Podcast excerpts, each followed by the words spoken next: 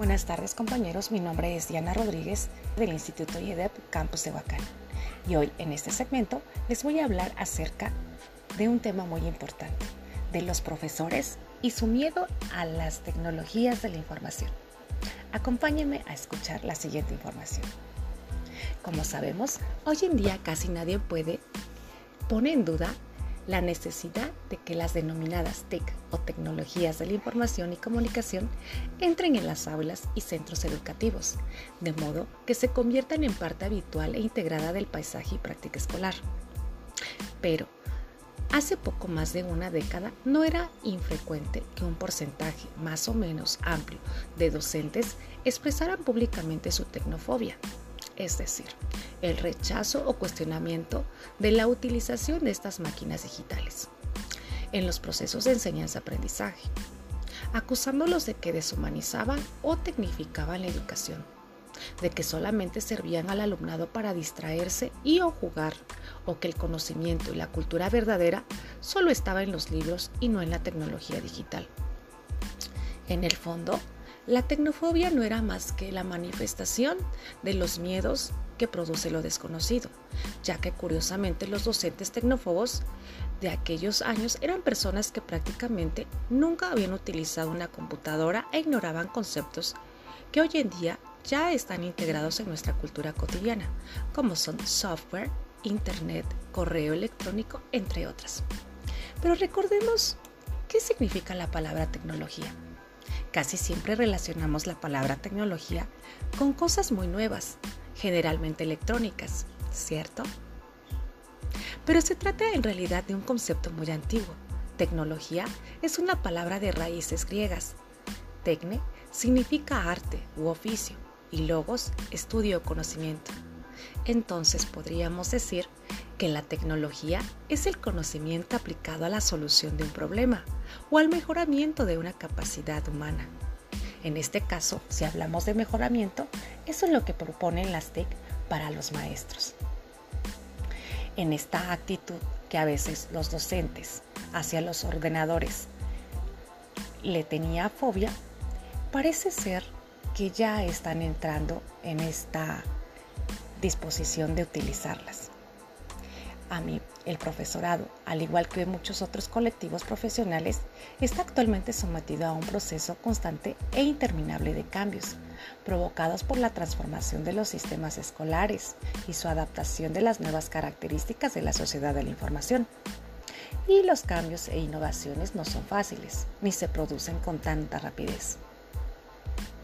A mi modo de ver, los principales desafíos que supone para el profesorado enseñar las TIC desde una perspectiva metodológica es que se asuman los planteamientos y principios constructivistas e innovadores, que suponen básicamente un cambio sustantivo del papel del docente. Y bien, alguna de las siguientes de los siguientes apartados proponen que las TIC ayude al alumnado a reconstruir y dar significado a la multitud de información que se obtiene extraescolarmente. También, el profesor debe asumir la pérdida de su monopolio como fuente única de conocimiento, así como reconocer que el alumnado sabe y domina más la tecnología que los, que los adultos.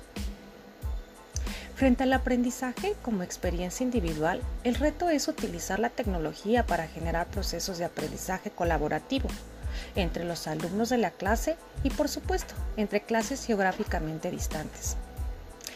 El reto para estas TECs, o mejor dicho, uno de los retos de la profesión docente en estos tiempos de cambio acelerado es definitiva.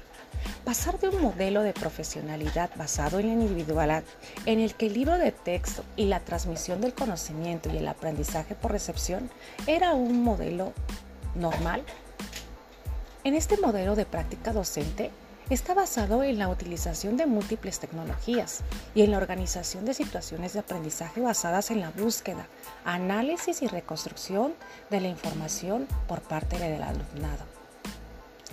Pero aquí hay varias preguntas.